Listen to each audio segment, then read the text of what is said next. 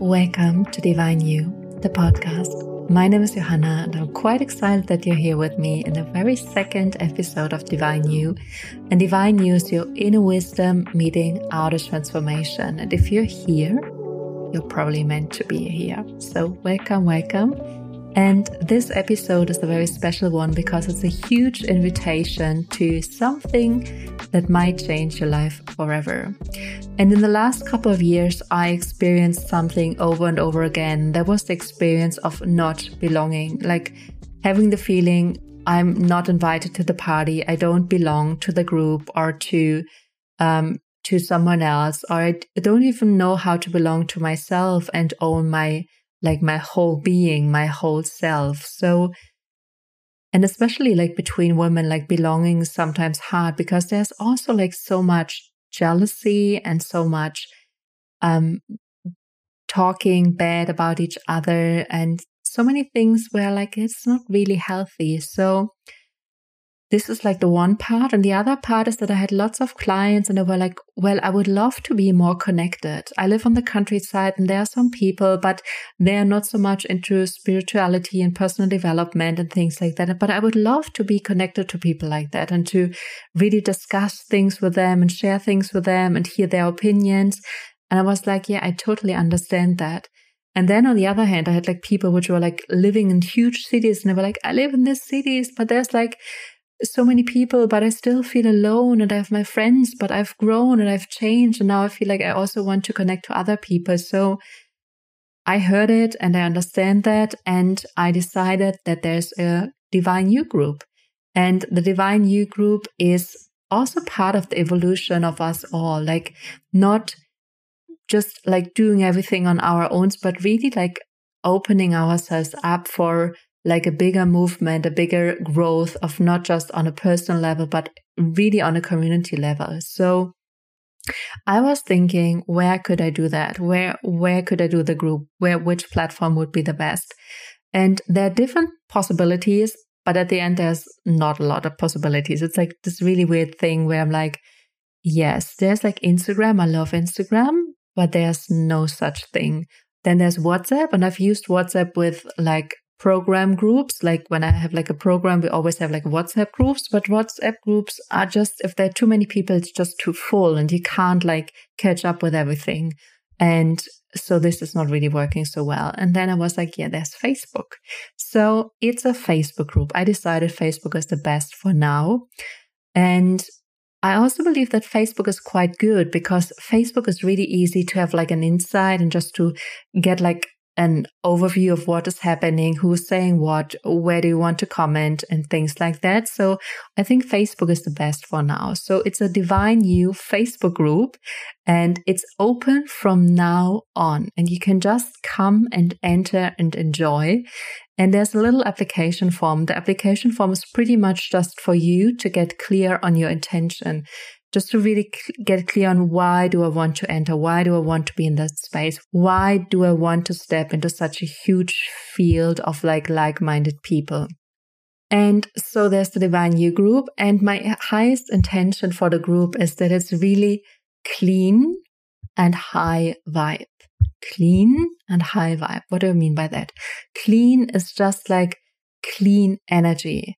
It's what is important to be said and what is like part of the process. It's invited. It's supposed to be there. But every chitty chatty thing, which is not like really clean energy, which does not really feel aligned if you want to say it or write it, it's not belonging there. So it's like really clean. And I know that you know the state where you're like, oh, this is clean energy. I just feel that this is the right thing to say or to do or to feel or to be, you know it. So your clean energy, my clean energy, our clean energy. And on the other hand, high vibe means high frequency. It's my intention that this group has like a really high frequency, that you step into a frequency of abundance and bigness and growth and potential and also happiness and joy and contentment. So that doesn't mean that there's no struggle and no pain and no hurt and no boringness and whatever. That's not the point. It's just like even if you have the duality of those feelings, how do you show up with them? And there can be quite a lot of contentment in pain if you really accept it and are really okay with that. If you fight against it, it's just going to get worse. So this group, high vibe and very clean energy.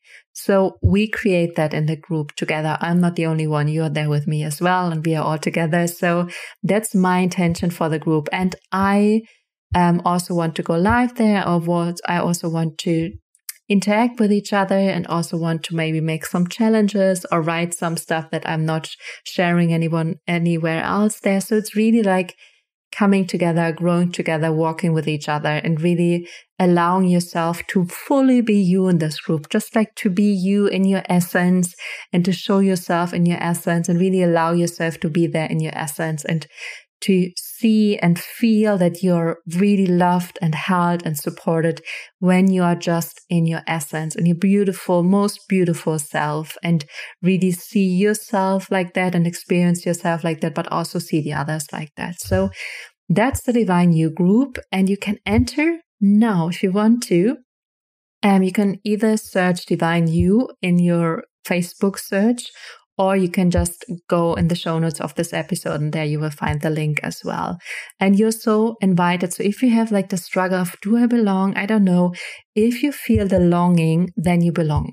If you feel the longing, then you belong. If you have like kind of feel the belong, like longing that I, I, maybe I want, but I'm a bit scared.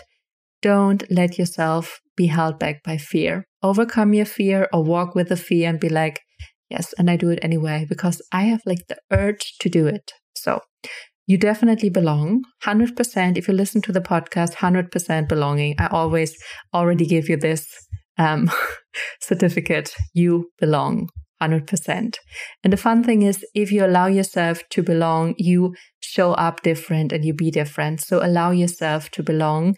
And also, if you long for something, and want to belong, then I can let tell you that there's also another part. So if you long for a group, the group also longs for you.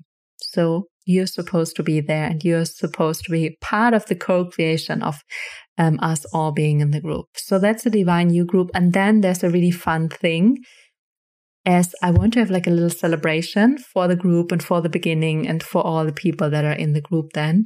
And that's going to happen, of course, on the 11th of November, so 11 11 at 11 11. So it's lots of lots of 1 1 1 1 1. So it's 11th of November at 11 11.